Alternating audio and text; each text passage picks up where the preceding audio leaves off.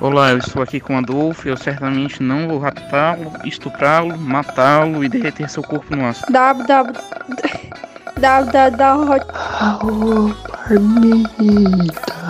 Amigos do Léo, despreparo e amadorismo.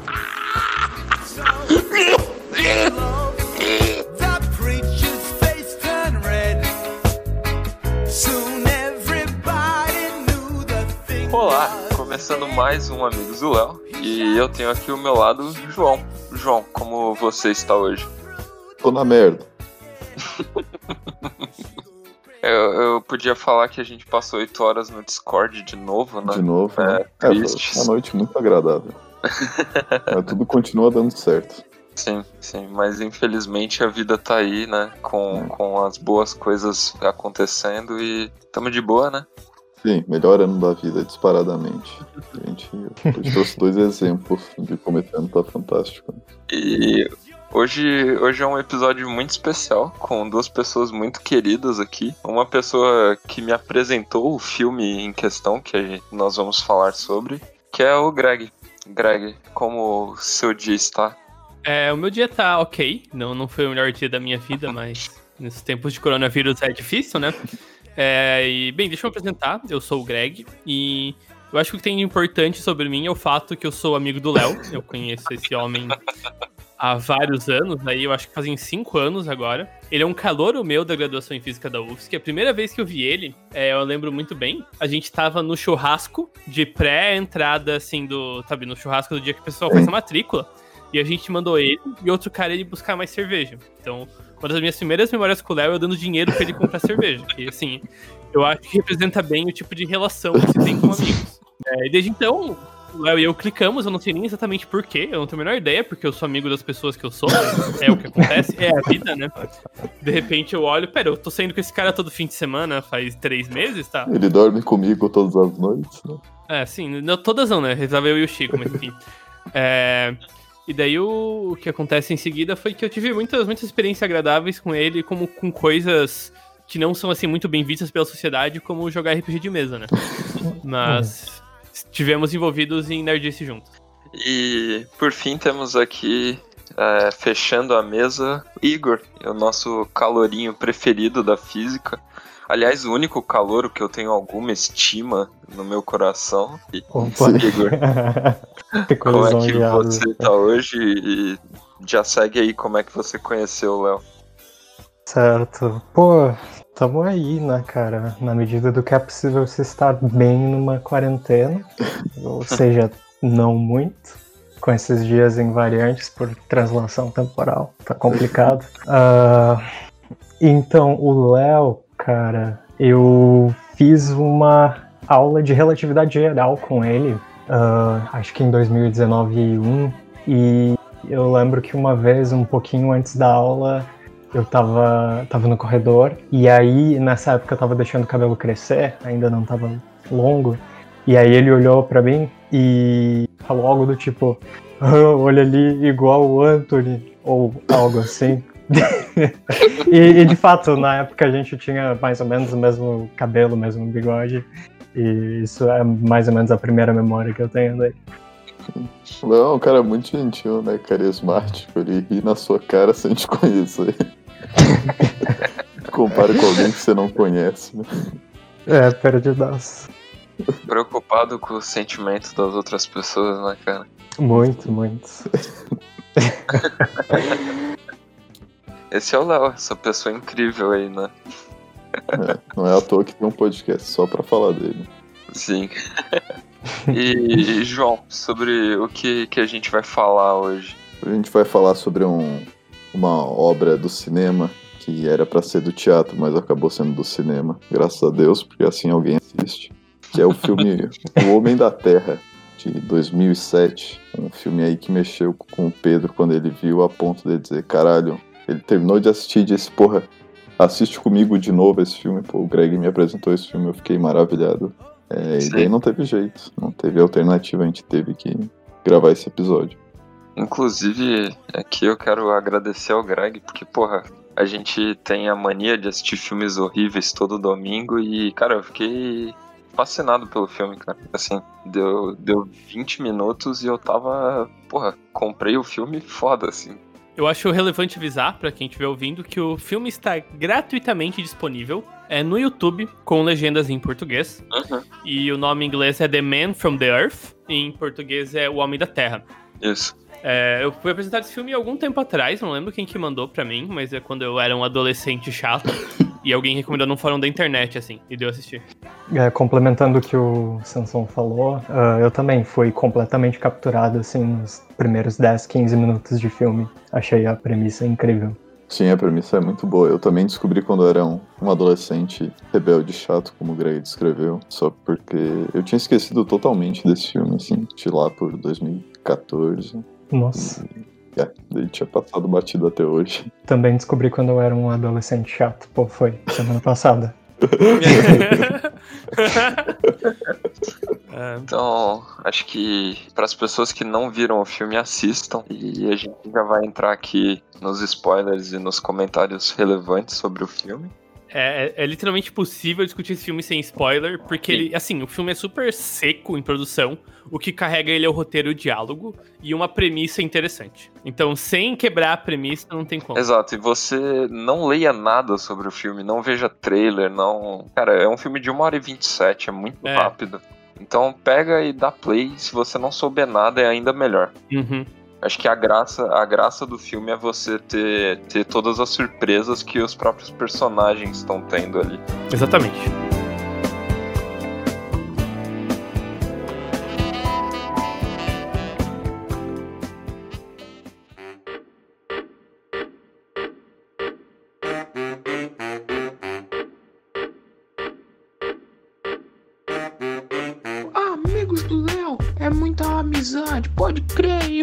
Aqui é a Irmandade.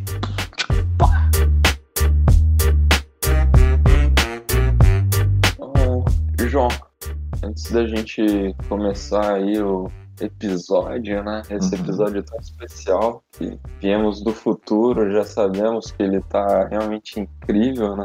Ah, esse episódio vai chocar os ouvintes. pô. Estava esperando a mesma merda de toda semana. Tem um episódio bom agora. E antes dos e-mails, Pedro, eu tenho um recadalho surpresa. Ô, louco!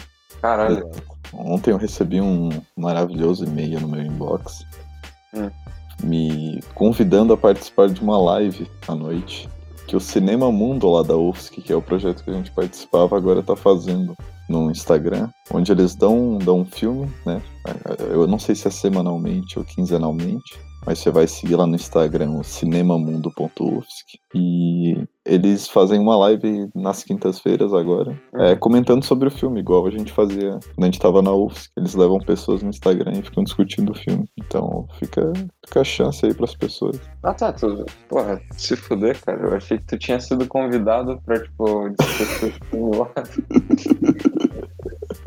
Não, não, não. Não, Eu não sou tão importante, não. Eu tava aqui, caralho. João, brilhou agora, porra. É o nosso momento, vai divulgar o podcast, vai ser, caralho. Sim, sim. Não, não foi dessa vez. Continuamos na mesma. que bom, que bom. Não, não tô preparado pra lidar com a fama ainda. Não, é, não vai vir, né? Nem é bom se preparar. Ah, vai, cara. É sim. Vamos. então, João, vamos fazer o que fazemos de melhor aqui pros ouvintes, né? Ler as cartinhas virtuais que eles mandam. Exato. E a primeira que recebemos, assim, dá até um desgosto, mas tudo bem. É do Adolfo Scheid. Olha Título importante. João, faça as honras, porque eu não quero fazer as honras. Vamos lá. O nosso Gaudério começa aqui com Buenas. Escreva este e-mail ao estilo Portilho, por, po- por tópicos. Desculpa a dislexia hoje. Sobre o episódio Guerra ao Coronga. 1. Um, casquei o bico novamente. Parabéns aos envolvidos. Anderson e Jujuba moram no meu coração. 2. Na história do João sobre não ter aguentado assistir Seven Ninja Kids depois de Mac and Me, faltou a parte de ele querer me arrastar pra merda junto. Nessa noite, no início da madrugada, estava eu já na cama com a gata, quase dormindo, quando de repente eu levo um puta susto com o celular tocando alto pra caralho. Adivinha quem era? João Paulo. Mandei mensagem perguntando o que foi, pô? E tive como resposta: Adolfo, é agora. Seven Ninja Kids, levanta da cama, bora assistir. É a grande união, o momento tão esperado. bah, cara, eu fiquei tão puto, só coloquei o, o celular no modo avião pro arrombado não me ligar outra vez. Demorei mais uma meia hora até pegar no sono de novo. Valeu, João. É, caralho, eu lembro muito dessa noite, cara. Tava todo mundo convocando o Adolfo, mas foi realmente o João quem tomou a iniciativa. Pô, vou deixar minhas desculpas aí pro Adolfo. E pra Raira provavelmente ter perturbado o sono dela. Sim. Ai. Ponto 3. Quando que o Chico vai participar do podcast? Ponto 4. Quando que o Chico vai participar do podcast? Então, convite tá feito, cara.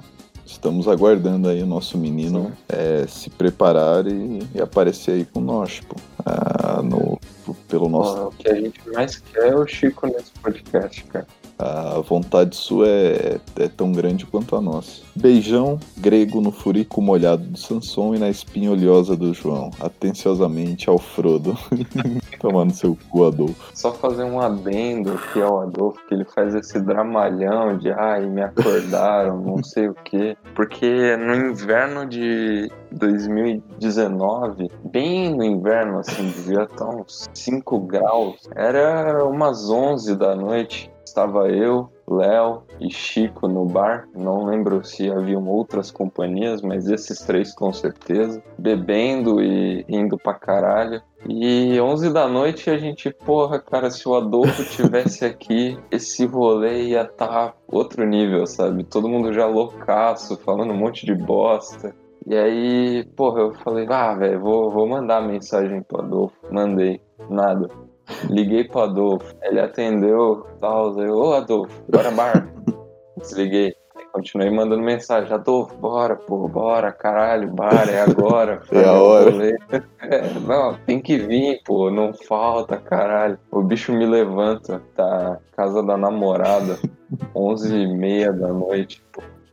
Um frio de tipo, porra, 5 graus pra vir pro bar ficar com os retardados, pô.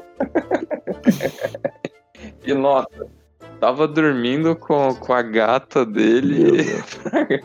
Olha, a única pessoa que eu conheço que faria isso. Ah, cara, eu tinha mandado tomar Sim, meu velho. Deus. Quebrado o celular. É, mas pelo menos vemos aqui uma evolução do Uhum. Adolfo, né? É, bom, já toma banho e não, não entra mais nesses rolês. né? É, é. Então, fica aí um abração pro Um abraço ao Frodo. E, cara, eu vou ler os próximos dois e-mails, que são bem curtos, né? E são da Laura Rafaela Boger. Acho a familiar tua, talvez. É a minha prima, sim, a Laura. Abraço, Laura. Por favor, para de escutar isso aqui. Não faz bem pra ti, não. É, então, os dois têm o título sem assunto. E o Sim. primeiro é Quem diabos é o Léo? Bom, o Léo é, é mais a pergunta em si, né? Sim. Eu acho que é, é como na filosofia, eu acho que o que vale é a pergunta, não a resposta, né? Aqui. O Léo é aquilo que te move todos os dias pra frente, né, cara? Sim. O Léo é uma amizade, um amor, é o é o Léo, cara. É a força vital da vida, né? Exato. É aquele brilho nos olhos, sabe, de uma pessoa. Exato. E em seguida ela, ok, já descobri.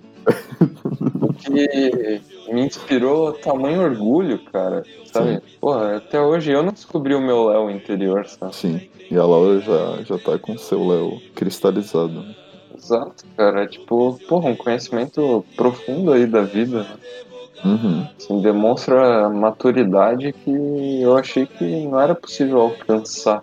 Sim. É, uma, um raciocínio muito acurado, né? Sim, então fica essa mensagem aí pro ouvinte, alcance o seu Léo interior, né? Sim, você vai encontrar.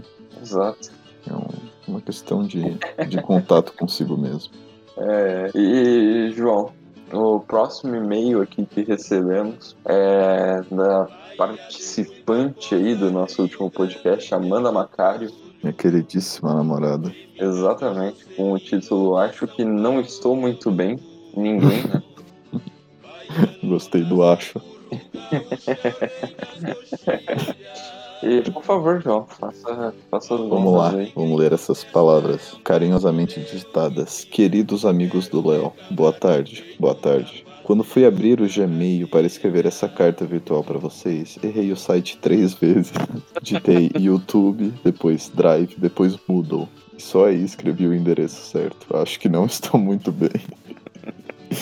Olha, É, fiquei um pouco preocupado. Eu estou enviando esse e-mail para contar uma história que aconteceu com um amigo meu. Acho que pode ser divertida. Vamos ver quem é esse amigo aí. Meados do ano passado, esse meu amigo estava em sua casa com sua namorada e uns colegas. Eles iriam sair para um HH em seguida. Só estavam esperando chegar uma pizza que ele havia pedido para irem jantados pro rolê. Fica a dica aí. O tempo passa, eles conversam e a pizza não chega. Sua namorada está cada vez mais doida de fome. E a fome e o seu bom humor são necessariamente inversamente proporcionais. Bom, mas o que se pode fazer? O pedido já estava feito já fazia uma hora, deveria estar chegando. A menos que ele tivesse botado o endereço errado para a entrega. Não sei dizer se foi meu amigo ou a namorada dele que notaram um erro, mas o endereço de entrega estava para a casa dela e não a dele. A fome já estava cavalamente grande e nesse momento o mau humor dela era tanto que parecia que iria incinerar os seus próprios miolos, estupidamente irritada a ponto que senti que a qualquer momento iria implodir. O meu amigo liga para a pizzaria e de alguma forma arruma o estrago. Eu nem quis saber, eu estava morta de fome. Esse dia eu odiei o João, mas daí passou. Alguém deposita no meu PicPay, por favor. É amanda.macario.almeida. Então, dê aí sua contribuição pra Amanda pedir pizza num lugar certo, diferente do namorado dela. E essa amiga dela que tem esse namorado aí, é, um dia esse namorado fez a mesma coisa depois desse dia, só porque ele notou e com a sua malandragem ele não falou nada. Ele só falou com o entregador e É. acertou tudo na surdina. E, ela, e ficou, né? Bah, mas essa pizzaria aí é foda, né? Os caras demoram muito. boa, menina. Ele só revelou vários meses depois. Então Ah, fica. cara, eu, eu já fiz essa cagada assim como você, João. Quer dizer, digo, assim como o colega. é, namorado da amiga da Amanda. Exato, e porra, ainda bem que eu tava. Tipo, a casa da Giovanna é próxima à minha, mas Uhum. eu pedi e aí, sei lá, eu fui recebendo as notificações do aplicativo, né? Do Uber, tá patrocinando aí a gente, Uber Sim. Eats. Abraço, Uber. Fica aí, né? Primeiro patrocinador. E aí eu, né, ah, tá sendo preparado, tá, tá vindo, chegou. Ô, cara, chegou, velho.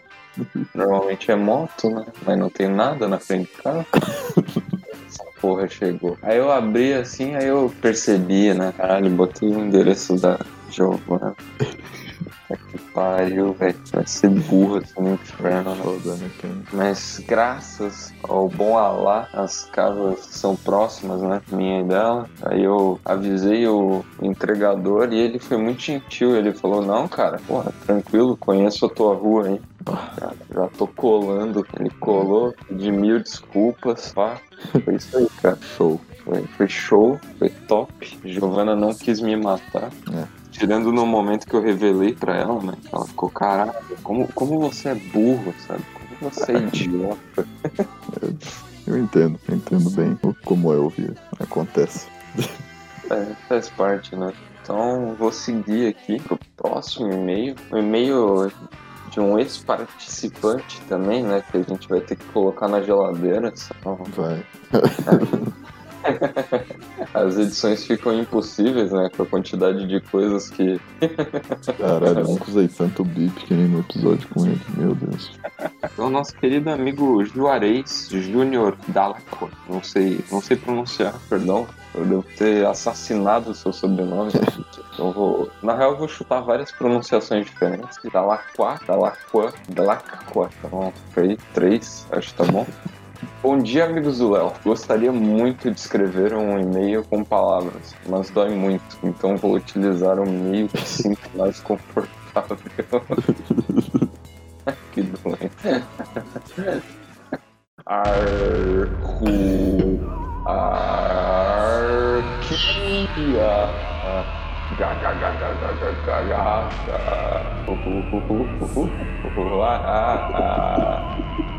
ga, Eu acho que nosso amigo Ju teve um derrame. e eu vou ligar pra ele agora, só um minuto, João. Não, tudo bem. Tô vendo que esse e-mail foi de três dias atrás, não adianta mais ligar agora. Agora já foi, né? O cara, o cara deu aquela pesada no... no teclado e se foi, né? Um abraço pros familiares aí do Farias. É, meus pêsames. Agora que lemos essa, esse recanto da doença, né? Uhum. Então, o próximo é tão doente quanto, né? É tão Nossa. vil quanto. Que vem a alma, né? Que vem o, o próprio, o próprio Filho de Deus nos contatar. A gente recebeu um e-mail com o título Comentários sobre a história da Heloísa, do nosso amigo Léo. Caros, me refiro à história sobre eu e o Hamilton rindo na aula do Stark. A história aproximadamente completa é a seguinte: o Stark tinha um amigo que trabalhava na base de Alcântara com lançamento de foguetes. Ah, não. Um certo dia ia haver o lançamento de um foguete e o amigo do Stark não estava escalado, mas um outro cara teve algum problema e precisou ser substituído pelo amigo dele. Infelizmente, o foguete explodiu e matou diversas pessoas, incluindo o amigo do Stark. Ah. É. E não, o Hamilton não estava rindo de outra coisa, mas sim da falta de sorte do amigo do Stark. E eu estava rindo da audácia do Hamilton. Abraços, Léo. Caralho, que vacilo, pô. Meu Deus. E aí? Bah, é. É foda.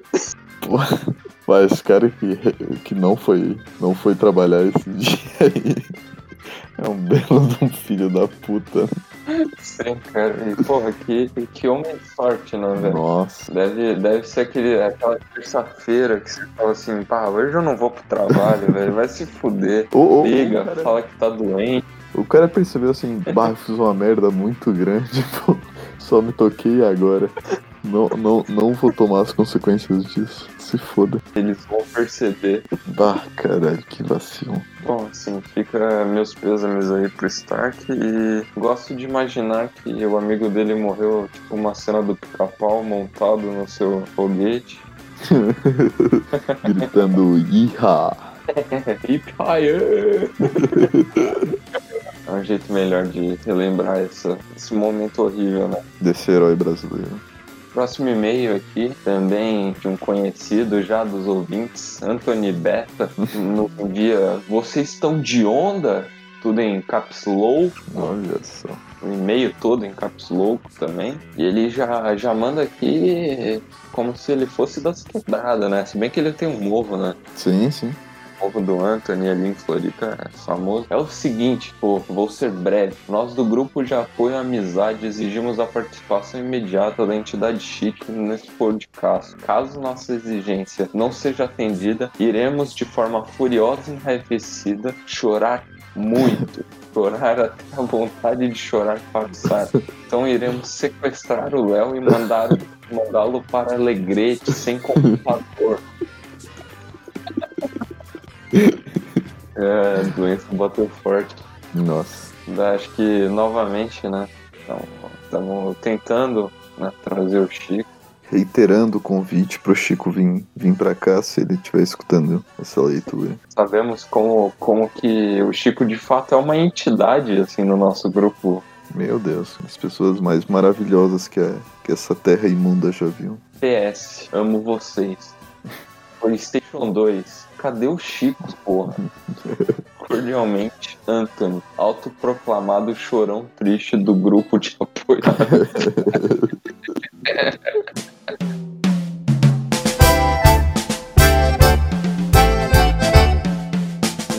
fiquem aí com o episódio. né? Finalmente temos um convidado aí grande, né? Que vai nos alavancar.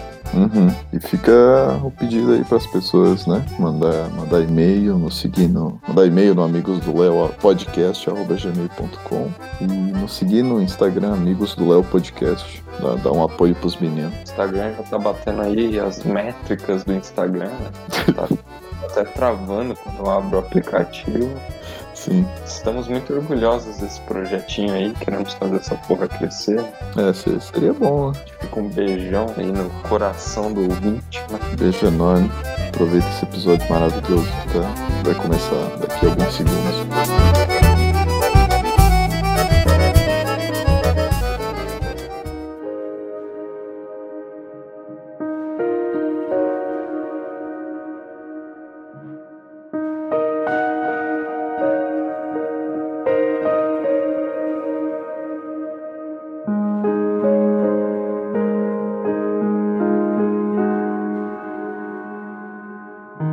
Premissa do filme é o personagem principal, né? O John Oldman. E é um professor de um colégio que, sei lá, um colégio numa universidade que É ninguém, alguma universidade genérica. Exato, que ninguém especifica e ele tá de mudança e alguns colegas dele aparecem na casa dele. E desde o começo, assim, é perceptível que ele tá inquieto e de repente, no meio da conversa, ele conta, né? Ele revela que ele tem 14 mil anos, que ele é um homem das cavernas. E é isso que dá start ali a, a, a conversa e é o filme em si, né? O filme é sobre isso, é sobre essa discussão é sobre as pessoas acreditarem ou não na história dele, é sobre, tipo, os sentimentos que as pessoas têm em cima dessa, dessa hipótese. E eu queria saber um pouco de vocês, o que vocês sentiram quando começou o filme e, e dessa hipótese mesmo, porque de verdade eu fiquei muito interessado, assim, nos primeiros, sei lá, cinco segundos ali que começou essa treta, eu já tava piradaço. Tipo, eu fiquei extremamente curioso. E de uma coisa que eu notei, vendo várias vezes, foi que cada amigo dele é especialista numa área que joga alguma luz sobre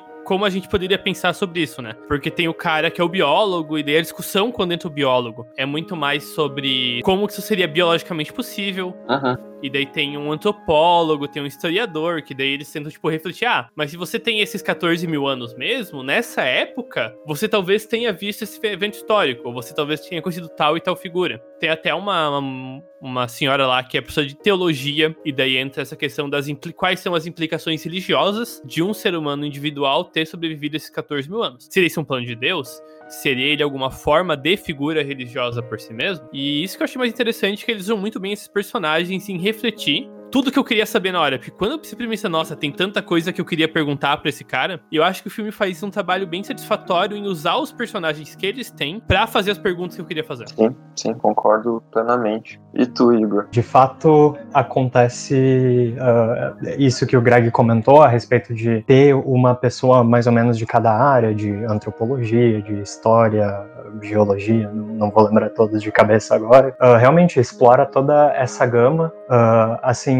eu até estava lendo algumas discussões ah, a respeito do filme. Teve gente que achou que era, digamos, wide, mas but not deep, tipo pincela por todas as áreas, mas não aprofunda muito. Mas eu particularmente gostei, assim, de justamente deixar um pouco em aberto para você refletir sobre todas as implicações de um ser humano que ah, vive 14 mil anos, é, como que é essa coisa ou biológica ou não, porque ele é bastante retratado como humano mesmo. É, isso que é que é bastante interessante, É, apesar de ter esse, essa espécie de não, não é bem um fator de cura, mas ele não poder morrer de morte morrida, aparentemente.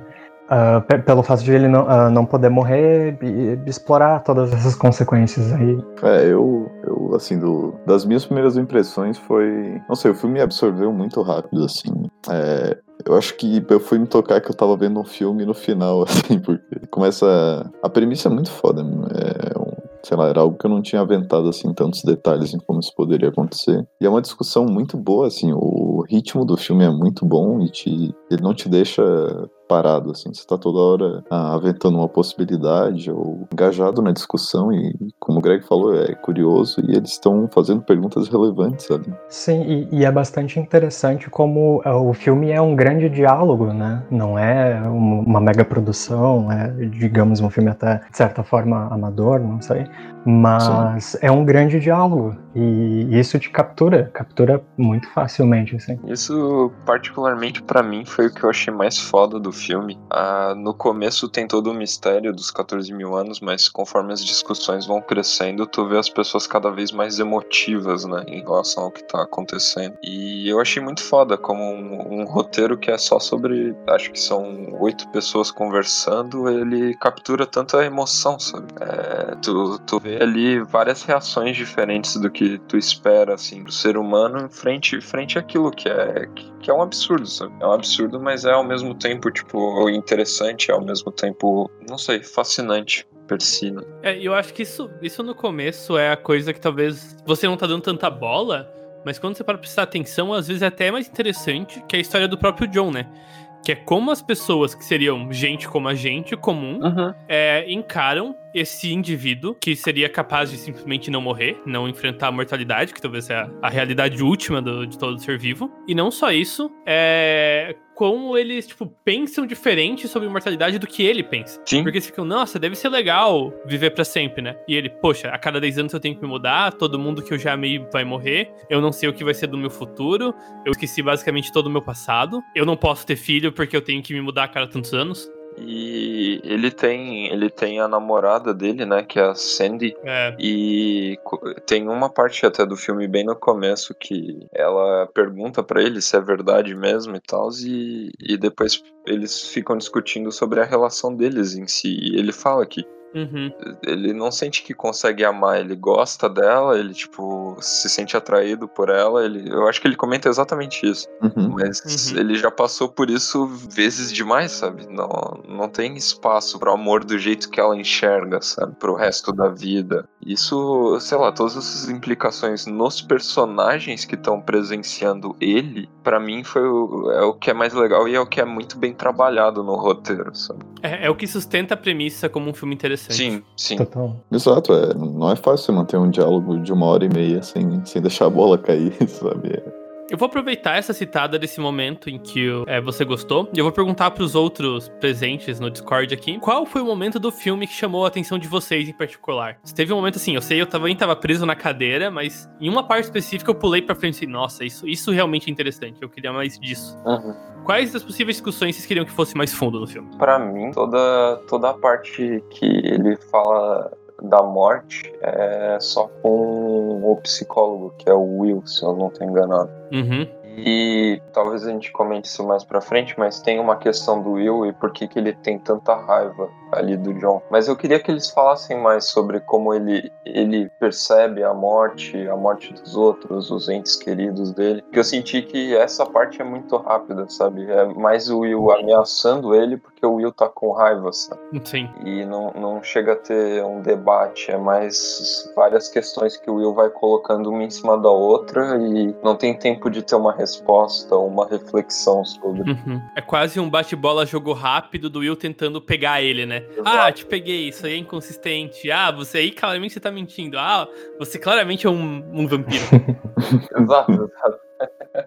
São, são vários questionamentos do tipo, ah, você tá sugando a vida das outras pessoas, você, mesmo que seja inconsciente, mesmo que, sabe, você nunca teve alguém que você amou de verdade e perdeu, tu nunca pensou em se matar, sabe? E isso é muito rápido no filme.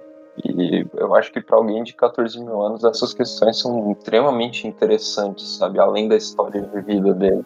De fato, podia, podia ter sido mais explorado. Sim, pô, mas é, eu ainda assim saí extremamente satisfeito do filme. E vocês? Bom, eu, eu queria, queria é, justamente saber mais sobre como ele sentia as coisas, sabe? Eu, isso é uma coisa que me deixa muito fudido da cabeça, porque a princípio, qualquer pessoa que você pergunta, pô, você queria viver 14 mil anos, todo mundo diria sim, sabe? Mas, cara, é assim, são muitas, muitas vidas que você vê passar, são muitos estilos de vida que você vai adotando e que vão morrendo e as coisas vão mudando. Eu queria, não sei, eu não, eu sinto que tocou bastante nesse ponto de como ele sentia as coisas, mas ainda assim eu acho uma questão muito interessante, sabe? Como. É, eu não sei, eu, eu realmente não, não vejo como ele não teria tentado se matar nesse tempo. todo.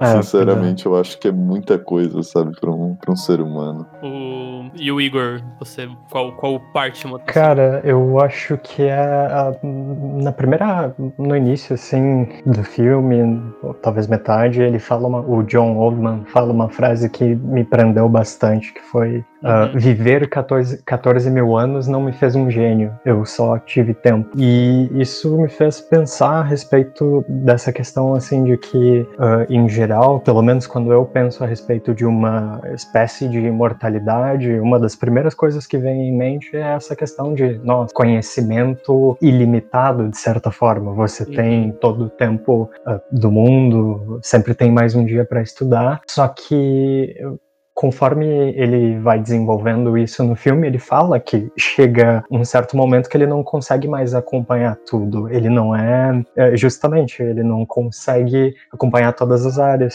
simultaneamente e o, o dia dele continua tendo 24 horas, ele continua sendo humano e Uh, tem também a questão da memória, né? Que aparece em outros momentos do filme, que os personagens perguntam, ah, o que, que você estava fazendo em ano tal? E aí ele fala, pô, não sei, o que, que você estava fazendo um, um ano atrás? Qual foi seu café da manhã um ano É, atrás? Exato, exatamente. Então, é, isso, isso eu achei bem interessante. Explorar esse lado que bota um pouco mais o pé no chão na, na, na questão da imortalidade. Ah, não só essa coisa idealizada de que ah, a pessoa realmente deteria todo o conhecimento e tal. Não, é mais sutil do que isso. E eu acho que faz sentido, né? Assim, vivendo 20 anos que eu vivi, eu, cara, não sinto que eu quero conhecer muito mais coisa pelos próximos 60, sabe? Não, eu, eu, por exemplo, eu lembro que quando eu tava no ensino médio, eu estudei bastante química e eu sabia bastante dos detalhes da química e um monte de coisa assim. E atualmente eu só lembro e meio que sei a, a parte que eu genuinamente uso na minha pesquisa. E o resto eu não tenho ideia como faz. Sim, agora, e- e agora expande isso para 14 mil anos. Né? É, Imagina. exatamente. Se foi só, sei lá, 8 anos, Que- 7 anos. Exato. E, e nessa questão que tu falou, Igor, tem até algo mais interessante, que ele comenta que ele vai aprendendo as coisas, assim, é, pelo menos as coisas básicas, conforme a humanidade aprende, né? Então ele Sim. descobriu que a Terra é redonda quando todo mundo aceitou, assim, basicamente, que a Terra era redonda. Eu achei isso, achei isso bem legal, porque tu consegue, sei lá, ao longo de 100 anos se especializar numa área, fazer uma faculdade, ou fazer que nem ele, de 10 em 10 anos trocar de lugar, mas tu não tem todo o tempo do mundo também pra fazer, sei lá, uma graduação atrás da outra, uma em cima da outra. Não importa se tu vive 100 anos ou 14 mil, sabe?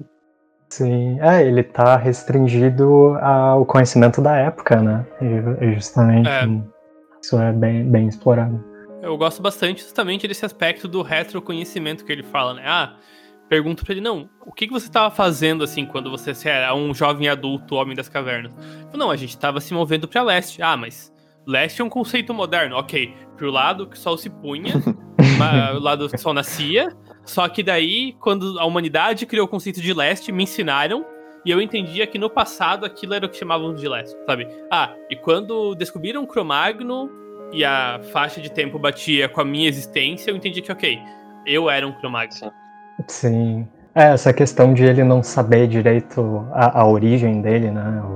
O lugar que ele, de qual ele veio, explora justamente essa questão da, da memória difusa por você ter vivido um período de, de tempo tão gritante, né? E até pra gente mesmo, assim, não sei, não sei vocês, mas meus primeiros cinco anos de vida eu não tenho uma memória real. Eu tenho, tipo, fotos ou, no máximo, tipo, uns flashes, sabe? De coisa. Mas não tenho, não sei, nada palpável.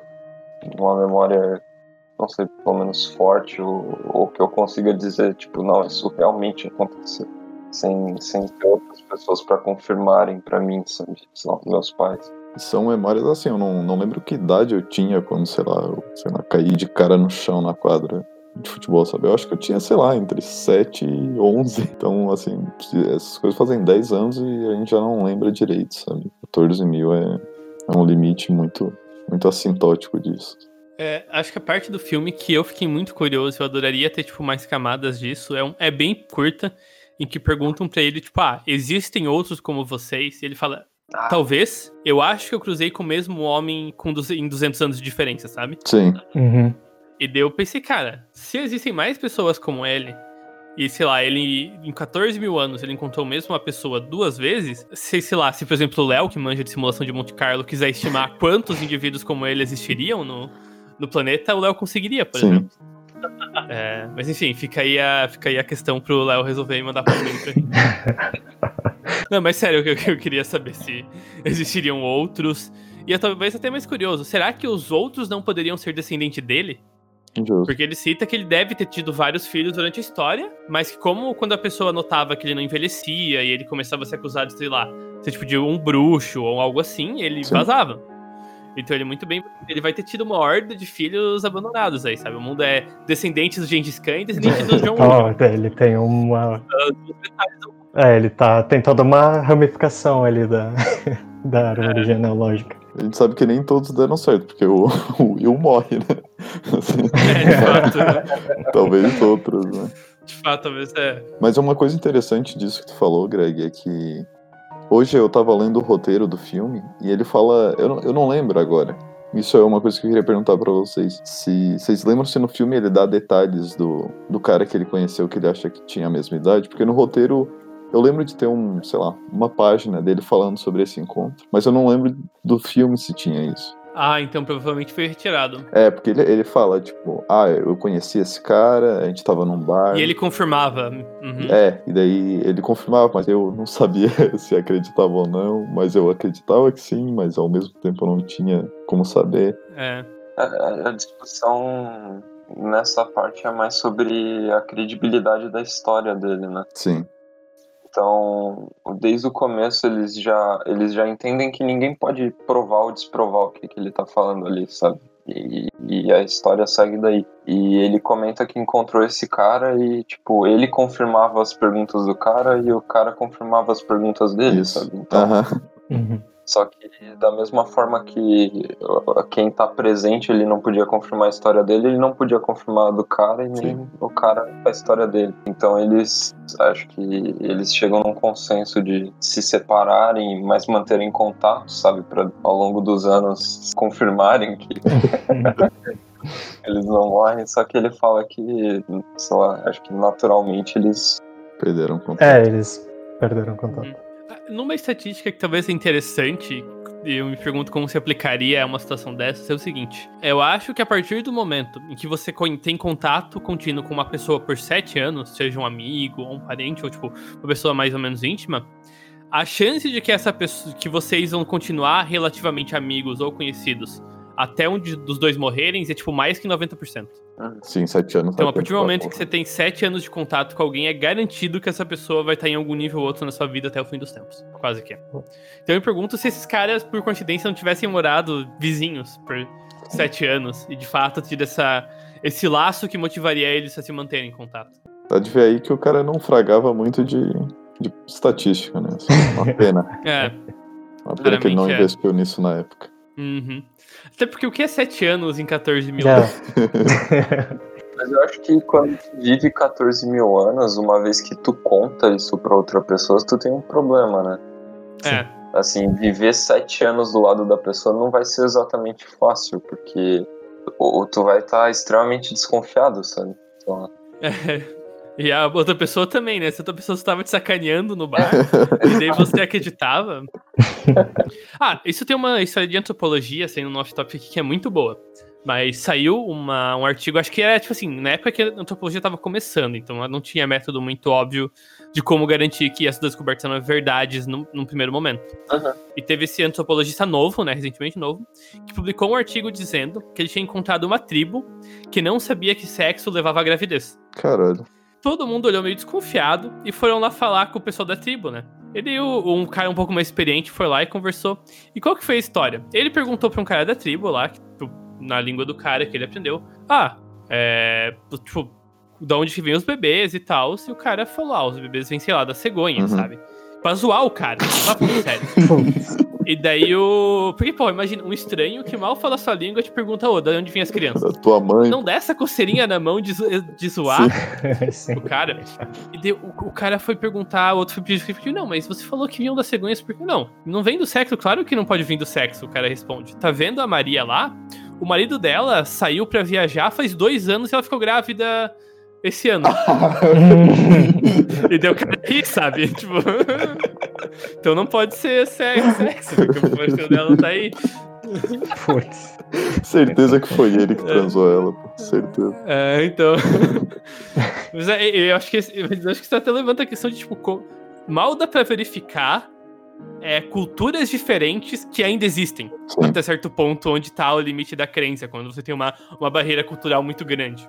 Então, como é que você faria uma verificação dessa no nível de, tipo, um cara que diz ter sobrevivido 14 mil anos? A desconexão de experiência cognitiva é muito grande, se isso é de fato verdade. Sim. Pois é, mas assim, eh, pensando nisso, eh, existem algumas coisas que ele fala que, pelo menos enquanto eu tava assistindo o filme, eu imaginei que, eh, sei lá, dado um período de tempo um pouquinho mais longo, só que, claro, o filme parte da premissa de que ele tá indo embora imediatamente. Ah, dado um tempo mais longo, você conseguiria comprovar se o que ele tá falando ah, de fato é verdade ou não. Só que isso acabaria matando um pouco do, do ponto do filme, ou, ou pelo menos um dos pontos do filme. Mas até, até quando o, o biólogo ele comenta, ah, antes de você ir embora, passa no meu laboratório, sabe? Ah, E- verdade. Sim. E a gente faz um corte em ti e ele comenta que É. tem medo, sabe? É, como você garante que, que, que você não vai me prender lá e tal. É. Exato, exato.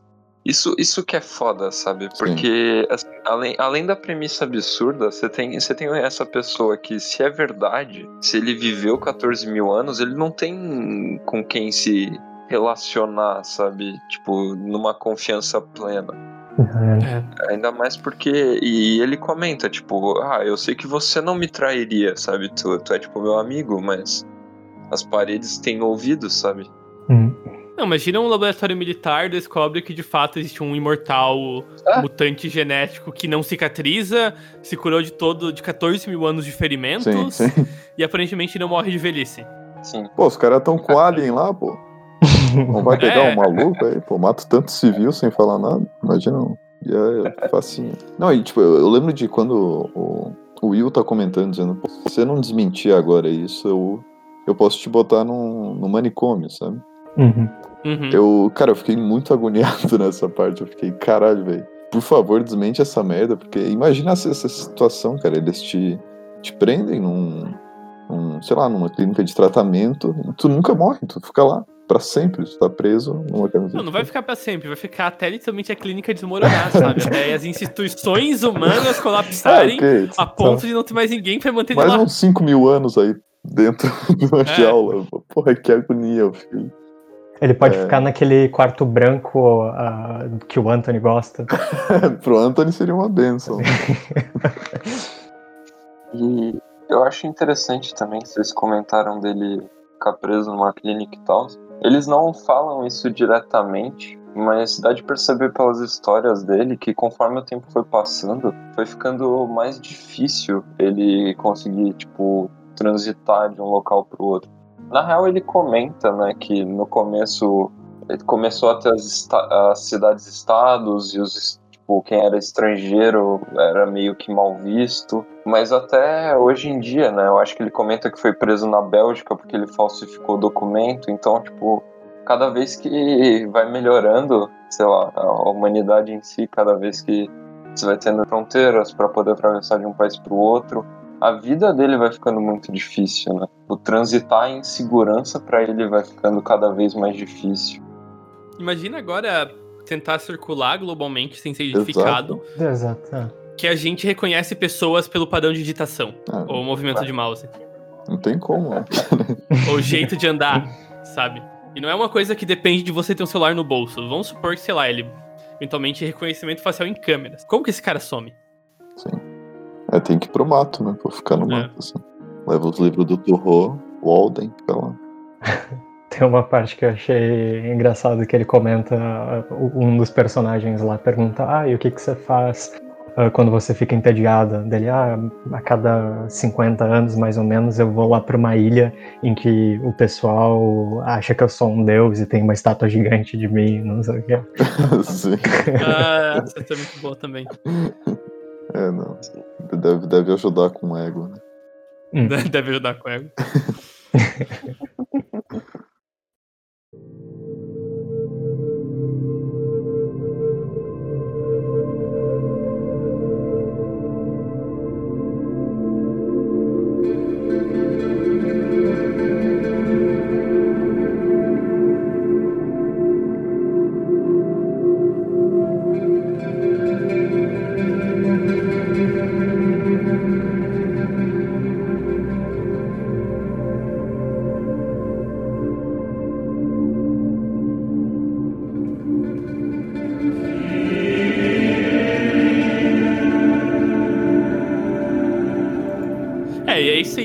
outro exemplo de, de tipo, outra experiência cognitiva que seria inimaginável, né? Porque pode ter chegado no ponto em que ele genuinamente passou uns anos lá acreditando que era Deus, sabe? Sim, sim. Hum. Não, acho Pelo menos pra essa envolvido. galera, ele é efetivamente Deus. Porque ele ia ter toda a experiência da história que ele viveu com eles. Não necessariamente o conhecimento em si, mas toda a sabedoria da tribo, dado o tempo suficiente, seria de fato dele. Sim, é verdade, é verdade. Sim. E eu acho que essa discussão sobre ele ser Deus é, é o ponto do filme pra mim que eu achei mais interessante, né? Porque você sai dessas primeiras perguntas e de repente você começa a entender que ele foi uma figura religiosa, sabe? É. Só que imediatamente ele fica extremamente desconfortável com isso e não quer falar sobre, sabe? Uhum. E cara, Uhum. ah, nesse momento eu pirei, porque é no meio pro final já do filme, né? E isso, isso adiciona um mistério em cima de algo que já tava, tipo, grande e misterioso, sabe? Uhum. Não sei, não sei, assim, pelo menos pra mim, eu, eu fiquei tipo, caralho, velho, que, que loucura, sabe? Agora, pra explicar, vai vir outro spoiler grande, tá? Então, se você não parou pra ver o filme até agora, se faça esse favor. Sim. agora, agora é.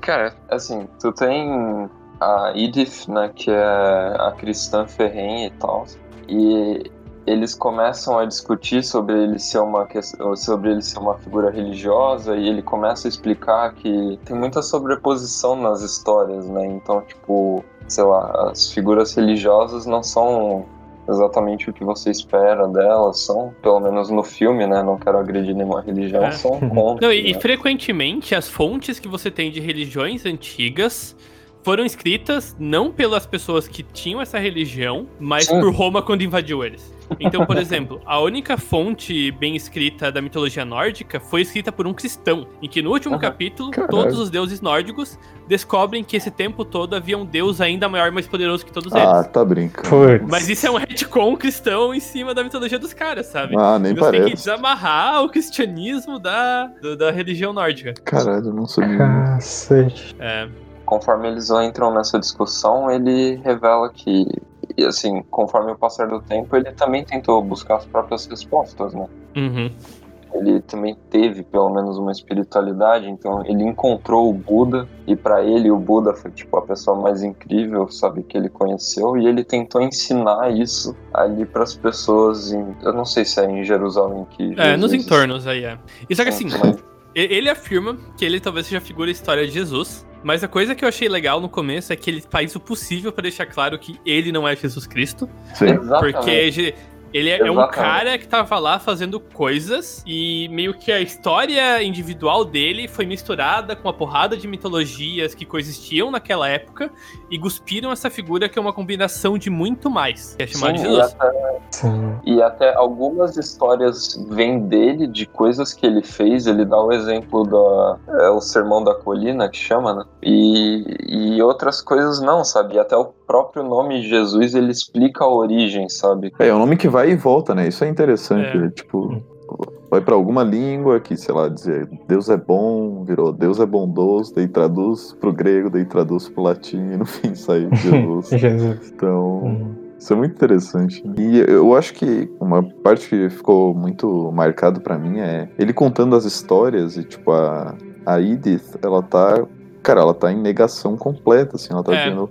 Ele tá contando uma história e ela tá dizendo, você não é Deus, você não é Jesus e tal. E, e ele tá falando exatamente a mesma coisa. Tipo, dá pra ver que a Edith não tá ouvindo ele. Aham, Ele fala, aham. não, não, essa história de voltar pro céu é porque eles emprestaram da mitologia egípcia. Sim. Ele fala, não, não, você não é Jesus. E tempo tenta, não, eu não sou Jesus. Ela, não, você não é Jesus mesmo, não, eu não sou Jesus. Ela tá falando pra ela, firmando com ela. assim, Não, É, ela tá, ela tá exatamente, ela tá se reforçando a, o impacto que teve.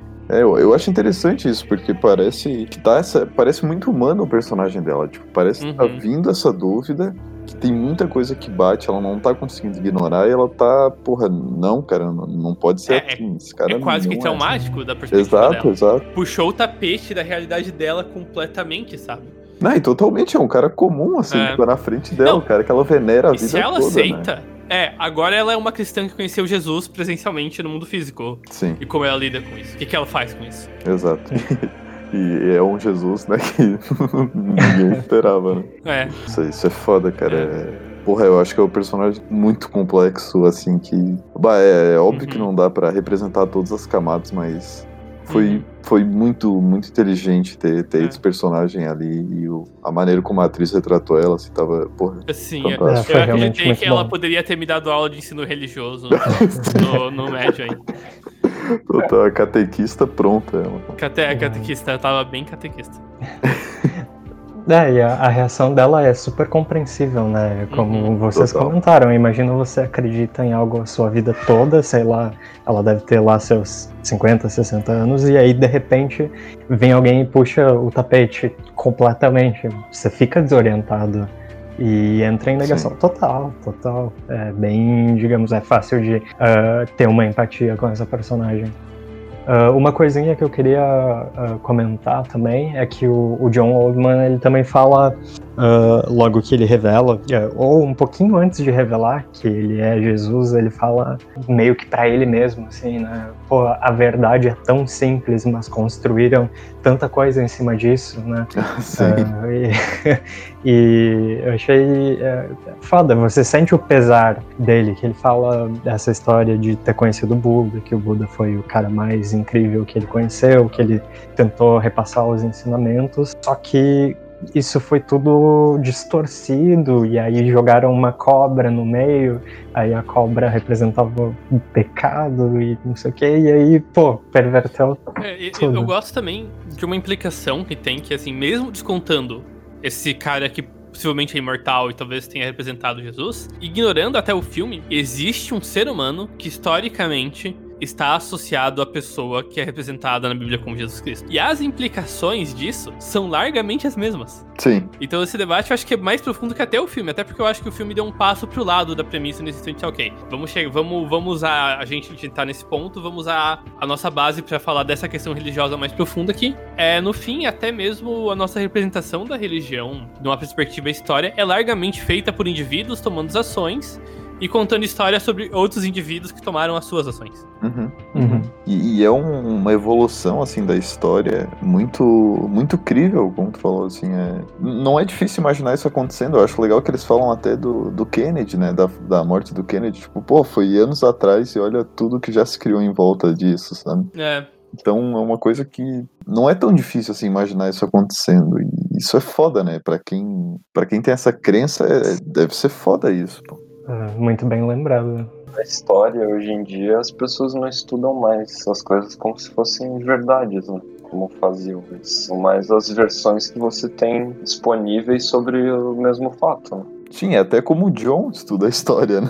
Olhando a visão- as visões de outras pessoas. Porque é. o ponto dele era um ponto, um ponto de vista sozinho no mundo, né? Assim, ele até comenta isso, né? Sim. E uma, uma, essa parte de, de ele ser essa questão religiosa, eu pensei é, que talvez, assim, assim, extrapolando a discussão do filme, mas uma maneira que ele realmente poderia ter sido Deus no sentido de ter dado origem à humanidade é que ele pode ter sido, sei lá, um, o primeiro dessa espécie do Cro-Magnon, ele pode ter, sei lá, procriado e ter dado origem aos primeiros humanos, que deram origem aos próximos humanos, e de fato ele cedeu em Ah, algum sim, ele pode sentido, ser o né? primeiro, o, é, o mais distante, o primeiro ancestral comum. Exato, ele pode ter sido de fato o criador da humanidade. Então, nesse Sim, é. Caramba. É, e, É e isso é uma implicação curiosa, né? Que o pessoal não pensa normalmente, é o seguinte. É, quando você pega em a evolução, como a história de indivíduos tomando ação, tem algumas explicações muito, muito, muito loucas e muito legais. A primeira delas é que nenhum dos seus parentes, dos seus pais, pai do seu pai, o seu avô, bisavô, bisavô, é, morreu sem transar. Então você é de uma geração de pessoas que nunca falhou em transar e você tá aí solteiro. Então se sinta mal. Mas enfim. É, fora isso, o que tem acontece é que em algum ponto, se você volta o suficiente pros ancestrais da humanidade, das espécies que vieram antes de nós, se você pega um grupo de um indivíduo ancestral, ou ele é parente, se você voltar o suficiente no tempo, né? Parente, de- ou ele é parente de todos os humanos vivos ou de nenhum. É verdade. Então você tem esses indivíduos que ou é parente de todo mundo ou de ninguém. E eventualmente, então, existe um, um- Apesar que se você for fazer as contas com regresso de relógio biológico, coisa assim, o primeiro ancestral humano que seria um ancestral universal, provavelmente acho que viveu em torno de uns 100 mil pra 200 mil anos atrás. Mas basicamente, se você. Mas já, biologicamente falando, já era largamente parecido com a gente. Então teve um cara lá atrás em que todos nós somos parentes. O John Oldman. É, um um Joe Oldman da vida. E todas as pessoas que viviam ao redor desse cara, todos os outros humanos, não deixaram nenhum descendente. Caralho, o único transante, né? É, é não, não que eles não transaram, né? Mas que os filhos dos, sei lá, que os sobrinhos dele morreram. Sim, é. Ou alguém da geração do sobrinho morreu em algum Sim. ponto. Ou se separaram em tribos diferentes, sabe? Ah, nem, sei lá, nem precisa ser o sobrinho, os próprios filhos, né? Mortalidade infantil até, sei lá, Sim, é exatamente. 1900 era absurdo. Uhum. Sem contar que a- o- as espécies de humanoides né, passaram por uma extinção comum relativamente no mesmo período durante o metade dela glacial. Uhum. Que é estimado que a população humana ficou muito, muito restri- restrita, sabe? Que agora é incoerente com isso. Então faz sentido que a nossa árvore genealógica seja, tipo, meio truncada por essa época. Sim, teve um um funil ali no meio. É, tanto que as outras espécies de hominídeo que não eram tão versáteis e generalistas, tipo Homo neanderthalis e tudo mais, é, foram todas extintas. Pode crer. É, teve. Seleção natural trabalhou bem nesse ponto. Apro- aproveitando o gancho da, da biologia aí, uma coisa que eu fiquei pensando depois que terminou o filme foi co- como ele viveu 14 mil anos, quer dizer que, bom, 14 mil, houve 14 mil anos de evolução. Ah, eu não, não sei direito qual é a, a escala de tempo exatamente que é necessária para surgir uma mutação ah, biológica ali relevante que vá mudar algo. Mas assim, 14 mil anos me parece já algum tempo, algum tempo razoável para que algo tenha acontecido. Eu vou te dar um argumento contrário, por uma boa razão. Diga. Os genes dele continuaram na, na circulando entre os genes existentes desde aquela Hum, época. Então é muito mais provável que ele seja mais parecido com a média das pessoas do que qualquer outro. hum, é um, um bom ponto. Então, sabe, ele tá sempre. Tipo assim, se existissem imortais, esses caras meio que estariam puxando a evolução pra trás. Porque os genes deles são sempre jogados de volta. Sim. Eles não- Ah, ele não tá putz, participando da seleção, porque ele não morre. Sim. Poxa, é verdade. É. Que ele algo desse estilo mudaria o jogo da negócio. Olha Sim, só. é, pra caminhar a evolução ele tinha que parar de ter filho. né? É, exatamente. Pô, o cara quebra a questão da evolução. Interessante. Ia ser o design burro, né? É. Design burro. Cara, então é- era sobre isso o filme, na real. Era um- pra Design. contrapor o design inteligente. né? Agora eu entendi o, o big picture dessa, desse filme todo.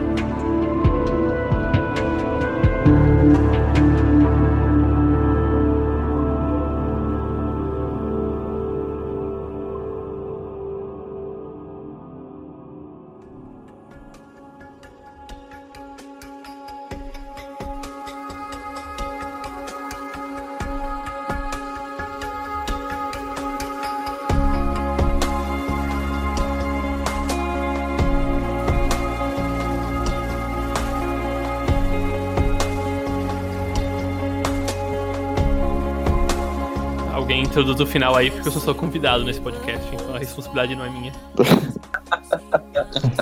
Bom, depois de todas essas discussões, que é o mais interessante do filme, sem dúvida, ah, você tem um ponto de quebra ali, né? Em que o Will, ele ele explode e tipo, porra, ou você fala que é mentira agora pra todo mundo, ou eu vou assumir que você é maluco e precisa ser internado, sabe? Eu acho que até, assim, a parte de certa humanidade ali do do John Oldman, ele falar que aquilo é mentira é, é bom, sabe? É, para as outras pessoas ali, porque todo mundo tava extremamente comovido com aquilo. Todo mundo tava, tipo, mexido até demais, sabe, com toda aquela história. Sim, eu acho que a humanidade é do Will, porque o John Oldman não tava parando, sabe? Ele, ele não, não dava fim a essa discussão. Ele, ele não parecia que eu fazer isso sozinho, a não ser que tipo, alguém forçasse ele, que foi o que o Sim. Will fez, né? Mas ele tava respondendo a pergunta das pessoas, sabe? Eu acho que na hora que o Will fala isso é tipo um, um cliquezinho, porque ele podia só responder, sabe? Essa pergunta e falar: Não, cara, não sou maluco, eu tenho 14 mil anos, sabe? Não, ok, mas se ele falar isso, ele vai ficar preso, né? Sim. Então. É, é- é que tem também a questão de que em algum momento revelam ali que a esposa do Will acabou de falecer, né? Ah, então talvez isso tenha ah, dado algum clique no, no É, John. ele, tá, ele, ele tá emo- cansado e emocional. É, exato. E aí quando, quando o John entende que ele tá quase que machucando o Will por tá discutindo isso num momento tão sensível, ele meio que tenta botar o pé no freio. Não, eu tava brincadeira, galera. Brincadeira, tá? Não levem a sério, perdão. E a própria Edith também, né? Que ela tava, re- ficou perturbada. Então. Sim, ela tá. É, Diferente, diferente do João, pra mim eu entendi que aquilo foi tipo a oportunidade que ele pegou, sabe? Porque já tava todo mundo muito machucado com aquilo, sabe? E tu, tu percebe que ele já não tá mais exatamente confortável com a situação e ninguém, na real, ali. tá. Sim, é. Eu só acho estranho porque ele, ele, ele não desmentiu até o Will forçar ele, sabe? Tipo, uhum. ou, ou você desmente ou você vai ficar preso. entendeu? Essas são as suas duas escolhas a partir de agora. Até aquele momento ele não, não parou. Sabe? Não sei, eu acho que de repente, se tu tem 14 mil anos e essa é a segunda vez que tu conta, né? Porque ele falou que falou com o outro cara, mas que nenhum dos dois tinham certeza se era verdade. É até uma catarse, sabe? Eu acho que você ia querer falar. É, imagina, Sim. nossa. Então, então, assim, eu consigo ver que até por certa inocência ele tenha ido longe demais e aí Uhum. chegou num ponto que, porra, todo mundo chorando, cara. Acho que o Harry, que é tipo o biólogo engraçadão, ele também tava, tipo, cabisbaixo, sabe? Ele que tá Uhum. sempre fazendo piada, vai chegar no final do filme. Ele não tá falando tanto ou fazendo piada que nem no começo, sabe? Uhum. É, o clima tá pesado, né? Assim, a trilha sonora também vai pesando, né? Quando ele coloca Beethoven tocar, cara, puta. Nossa, sim. Exatamente. E aí eu acho que é o Will, né, que manda parar a música e tipo, Aham. pô, pelo amor de Deus, Ou chega arte, disso. né? Ou tu Uhum. fala agora, ou então, sei lá, vou te internar, sabe? Mas sendo eles amigos, eu, eu, eu não achei. Eu não achei que isso era uma ameaça real. Enfim, pelo menos foi a minha interpretação. É, não Eu sei. também, eu também acho que foi mais uma, uma bravata do que Exato, até porque, ele tá tipo, pronto pra pegar o telefone e ligar. quando o John descobre que a mulher do Will morreu, ele vai lá consolar e os dois parecem bem amigáveis, sabe? Sim, Uhum. de fato. Enfim, e aí todo mundo começa a ir embora, né? Como se é de se esperar, todo mundo de certa forma aliviado, ou então o próprio Dan, que é o outro arqueólogo, ele tá extremamente emocionado, mas tipo, você percebe um alívio, sabe? Em todo mundo. Então as Uhum. pessoas vão embora e sobra na casa o Will dentro da casa. Eu acho que com todo mundo indo embora, o John e a namorada dele não percebem que sobrou o Will lá. Sim. E o John começa a comentar, acho, eu não lembro exatamente o porquê, mas ele começa a comentar de uma vida recente que ele teve. Ele fala sobre o trocadilho com o nome do Tea Party. É, Obrigado, João. Exatamente, John Oldman. E aí ele fala, ele comenta que ele teve um nome bem extravagante numa época X. E aí ele começa a dar todos os detalhes da vida dele naquela época. E o Will tá andando atrás e o Will percebe que é o pai dele, sabe? Que abandonou ele quando ele era bem novinho e tal. E aí ele pergunta o nome do cachorro e o John lembra o nome do cachorro e, e fala da barba dele. E, cara, Pô. É. É. E basicamente descreve, descreve a infância do, do psicólogo. Exato. E ele tem quase que. Literalmente, ele tem um infarto, literalmente chama uma ambulância e leva ele embora. É, ele tem um E ele infarto. acha que acaba mais ou menos nisso. Uhum. E é aí que o filme acaba, te confirmando também que a história é É, verdade. confirmando que ele de fato teria 14 mil anos. Ou pelo menos 200. E não sei, cara, o que, que vocês acharam do final, Igor? Cara, O que foi mais recentemente, pelo menos que eu sei.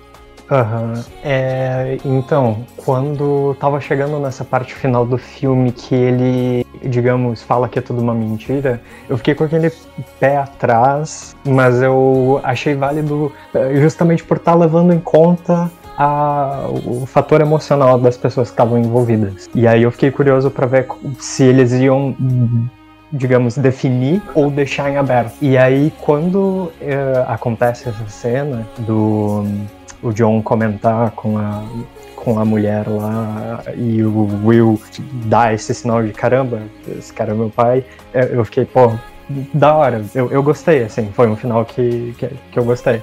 Se tivesse ficado em aberto, eu também acho que teria curtido, mas, sei lá, curti bastante. E, Greg, eu sei que, pelo menos no dia do filme, tu comentou que não gosta muito desse final e eu queria saber É, é que assim, eu não acho ele exatamente ruim, mas eu acho que o filme seria melhor se terminasse no mistério. Porque no fim a, a namorada dele comenta: Ah, você falou que foi mentira, mas eu não acredito. Eu tenho a impressão que você, sabe, eu te conheço melhor, e eu tenho a impressão de que você tá falando muito sério. E ele, tipo, meio que, ah, ok, é, você tá certa. Eu acho que terminar nesse mistério engrandeceria o final mais do que essa confirmação. É, ju- e justamente, se, se tivesse ficado um pouco mais em aberto, se não tivesse dado uma Uhum. confirmação, ah, seria, poderia ter ficado um pouco mais É. ah, interessante. Ou talvez alguém brincasse, é. Quem sabe você não é meu pai, né? E ele tipo, fechasse a cara e ficasse assustado. Roll É. credits. Aham. Eu, eu gostei do final, porque. Ah, eu não sei, eu, eu gostei de, de.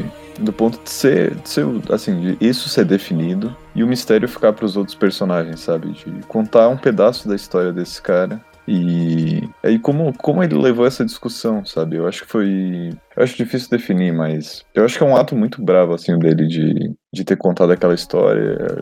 Muito bravo ter desmentido ela. E não sei, eu acho que mostrou um jeito maduro, talvez, de, um, é, de, de uma evolução do ser humano, sabe? Eu acho que ele representa bem é, maturidade em muitos sentidos durante o filme. Eu gostei desse final, eu gostei de ter confirmado pra mim. Eu acho que deu, deu mais valor pra algumas coisas do filme. Cara, é, particularmente eu não gosto de final aberto. Eu acho que uma vez que você cria uma história, você, quem escreve ou quem faz aquilo é quem tem que dar as respostas. A não ser que tenham sinais óbvios, sabe? De que a resposta é A ou B, sei lá, Blade Runner, por exemplo.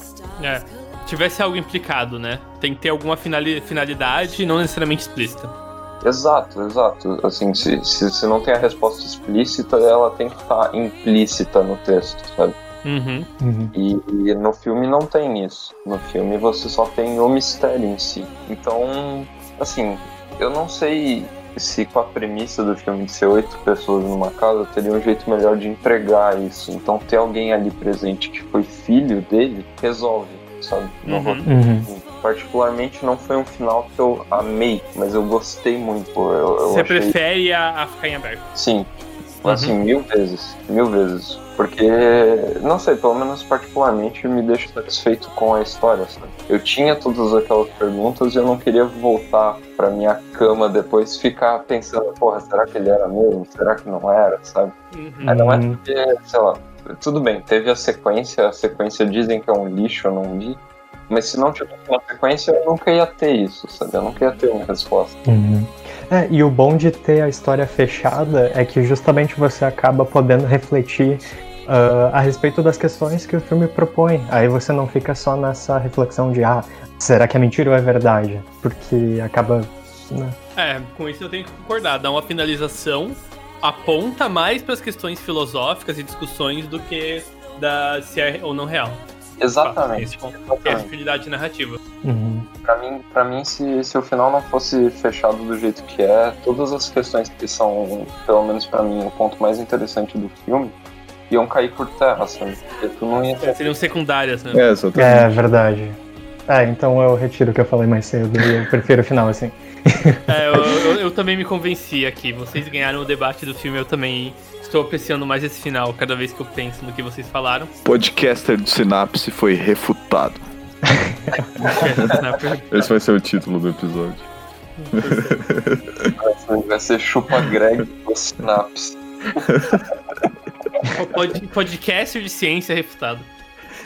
Hashtag Pedro Loss, hashtag Greg, hashtag Neutrinos. Sinapse.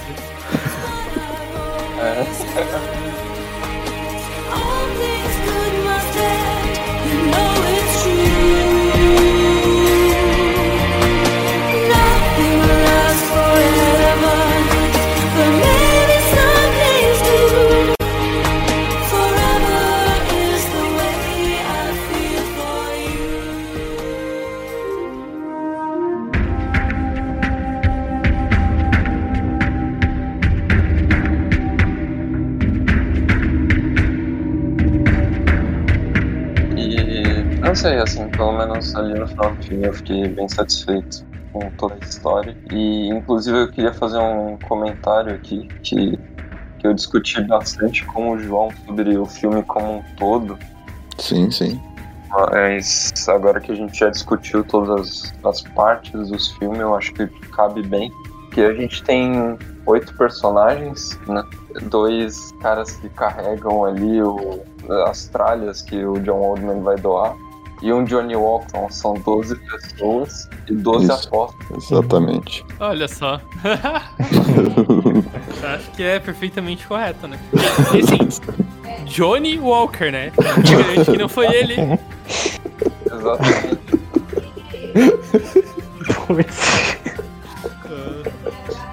Mas é porque ele andava muito, né?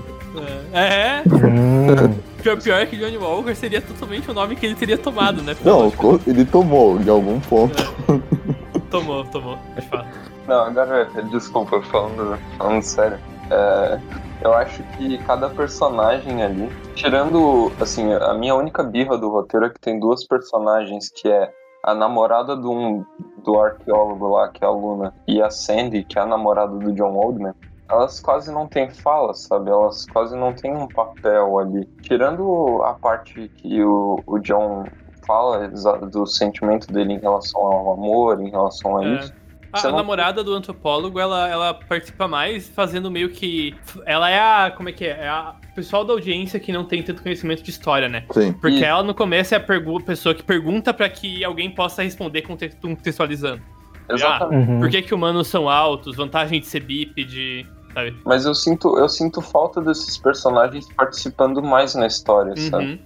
Uhum. Tá. Mas os outros, pelo menos pra mim, são... cada um é tipo um estereótipo de reação a perguntas que nós, seres humanos, temos na nossa vida em aberto, sabe? Por exemplo, a, a Edith é, é a fé, sabe? Ela, ela tem toda a fé ali pra, su, pra dar suporte a- a- ao que ela acredita, ao que ela é, e quando aquilo é confrontado, ela se sente muito mal, sabe? Ela se sente acuada. Ou então o Dan, que é o, o outro arqueólogo que não é o que tá de blazer e é todo radical e tal, ele é tipo facinho, sabe?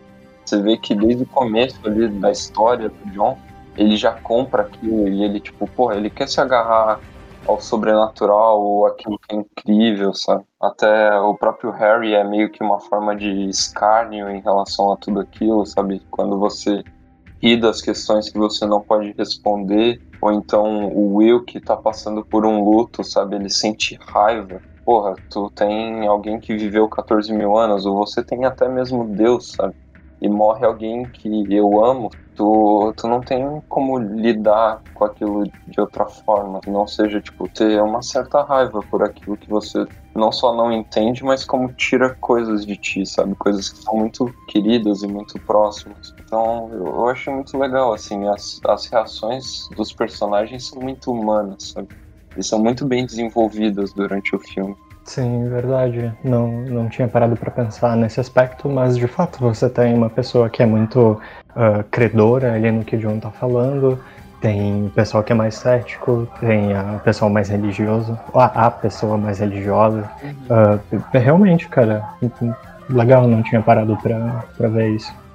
É, tem, e tu tem, por exemplo, o Art que ele nega tudo aquilo desde o começo, sabe? Desde o começo ele é até agressivo com o John, né? Ele, tipo, porra, liga pro Will e, tipo, fica, ah, tudo isso daí é uma merda, não sei o quê. Sim, é um cara muito é, pragmático no sentido de que ele tem muita crença nas coisas que ele acredita, assim, do que ele aprendeu. Tipo, a maneira de pensar o mundo pra ele Uhum. é meio que inabalável, de um certo sentido, né?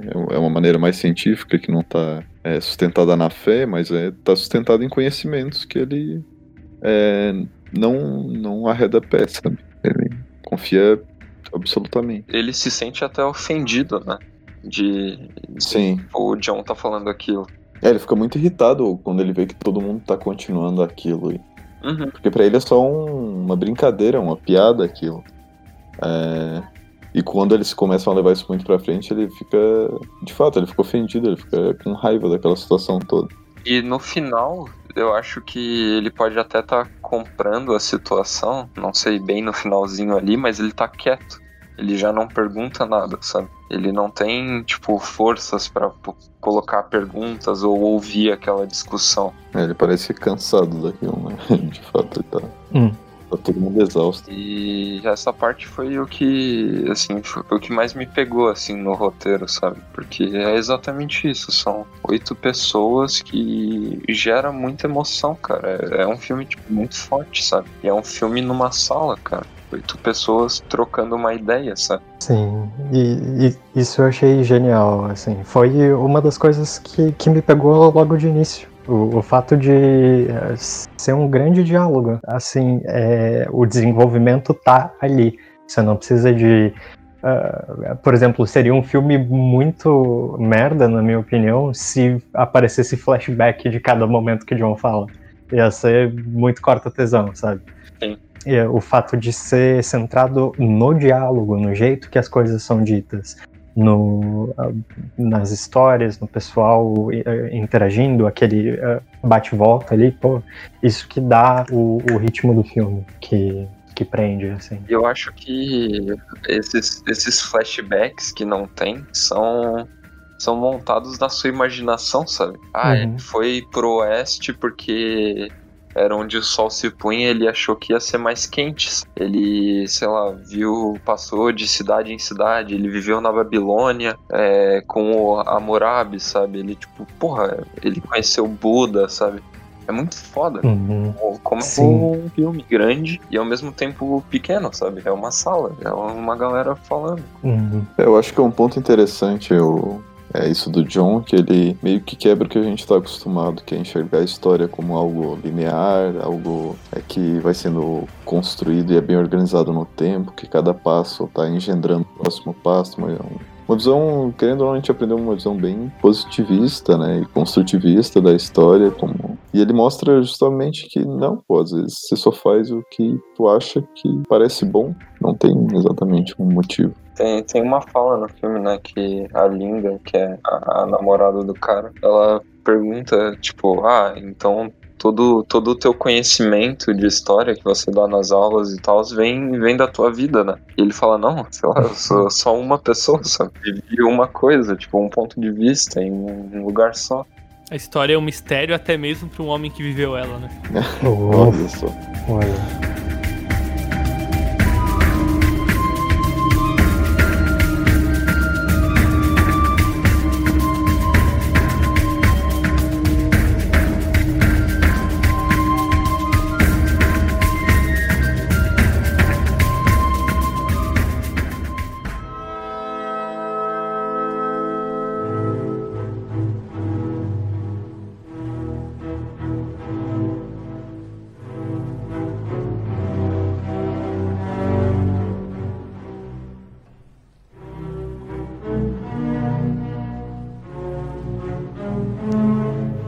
Achei extremamente bizarro que. Bom, não extremamente, mas eu achei estranho que o- um dos professores lá namorava com uma aluna que tinha, tipo, 20 anos. E É. ninguém achou, digamos, ninguém teve uma reação tipo, caralho, mano. Pô, não, não só tava tendo um rolo com uma aluna, como trouxe para um rolê de professor, né? Então Sim. eu imagino todos os outros professores profundamente desconfortáveis quando esse cara chega. É, não, e um dos caras até fala assim, pô, eu te conheço de algum Sim, lugar eu- dela. Sim, eu fui sua aluna. O Will, Ok. Inclusive, é, eu olhei o IMDB dessa galera. O, o cara que é o negro, né? O, o Dan, ele, eu e o João, a gente comentou, bah, esse maluco só deve fazer filme ruim e tal. A gente foi ver, ele realmente só faz filme bosta, porque eu reconheci ele de algum lugar.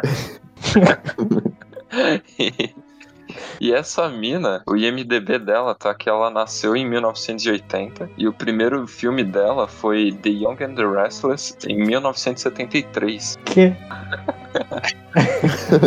Fica, fica esse mistério aí pra vocês. Talvez ela tenha 14 mil anos, né, cara? Olha só. E, e o, e o roteiro desse filme foi uma das últimas obras do, do Jerome Bixby, né? O roteirista. Então, obviamente, depois disso ele foi pra outra vida, né? Fugiu, e trocou de nome. Ah, o, o roteiro é bem mais antigo que o filme. Ele parece, então, que foi, foi escrito, tipo, e depois alguém só filmou o roteiro mesmo. Sim, sim, era, era- a ideia dele era de ser um teatro, né? Ah, Porque fa- faz sentido, né? Porque é só Uma num sala, né? cenário. Uhum. Fica aí o mistério. Onde está Jerome Bixby? Ah, e tu, tu percebe que na sequência já cagou tudo, né? Então não pode ser o mesmo cara, ele trocou de vida já, já esqueceu tudo que ele tem dito na época pra escrever, né? Qual que é o nome da sequência? É, Man from the Earth ou é Lucinda. exatamente. É, Começou assim, dá mal. pra ver que vai dar errado, porque ele claramente tá mais velho no filme. Então nisso aí já quebrou metade da, do conceito, né? you, you had one job. Uhum. Ele é Cara. polícia e o rolê é exatamente que alguns alunos percebem que ele tem 14 mil anos e ele percebe que tá começando a envelhecer ao mesmo tempo. Hum. Então, uma merda. Putz, É, é- é outro filme, cara, é outra história, não, assim. Puta que pariu. só fazendo um pequeno off-topic aqui, isso me lembrou o, a continuação do filme Meu Primeiro Amor, Meu Primeiro Amor 2, que não faz sentido nenhum. Nem pra ser meu segundo amor, né? Poxa, Os caras não conseguiram mesmo. Meu primeiro amor pode ser o primeiro mesmo. E meu primeiro amor 2 pode ser o que deu certo, né? ah, olhando assim, Mas eu acho que tem certas obras que não só não precisam, como não devem ter continuação, sabe? É. uhum. Mas ainda mais um filme assim, sabe? É um filme pequeno, é um filme fechado, tu já tem todas as respostas no final do filme. Então, assim, eu não consigo ver um jeito de engrandecer as perguntas que o filme faz, sabe? Ou, ou até Uhum. colocar novas perguntas, tu precisa basicamente da mesma situação acontecendo de novo, sabe? E isso não é um filme interessante mais. Não é pelo menos uma história interessante. Isso aí, como, como um filme, como um roteiro, eu acho que era bem suficiente, sabe? Uhum. É, eu acho difícil tratar, sei lá, explorar isso mais no cinema, sabe, de um jeito criativo, coisa assim. Eu acho que ele cumpre o papel de filme dele e, e abre resposta pra, tipo, sei lá, você ir pra um bar conversar com as pessoas sobre isso. Uhum, Sim. E uma coisa que. um. Uma coisa que você comentou agora, Samson, é isso de o filme ah, ser curto, de certa forma, é uma hora e meia, e, e- é assim, você, quando vê, já passou, já acabou, e, é, é, e não é maçante, é um diálogo que flui, e é, é realmente te carrega, assim. Ah, é. Honestamente, é quase como se você fosse o nono personagem da roda de conversa. É, Você só não pode Sim. fazer as perguntas, mas, porra, eu me vi tão preso quanto todo mundo ali, sabe? Uhum. É, também me, me senti um pouco assim. Tava bolado, pô, com tudo que acontecia no filme. E tchau, né? Tchau. Tchau, podcast. Tchau.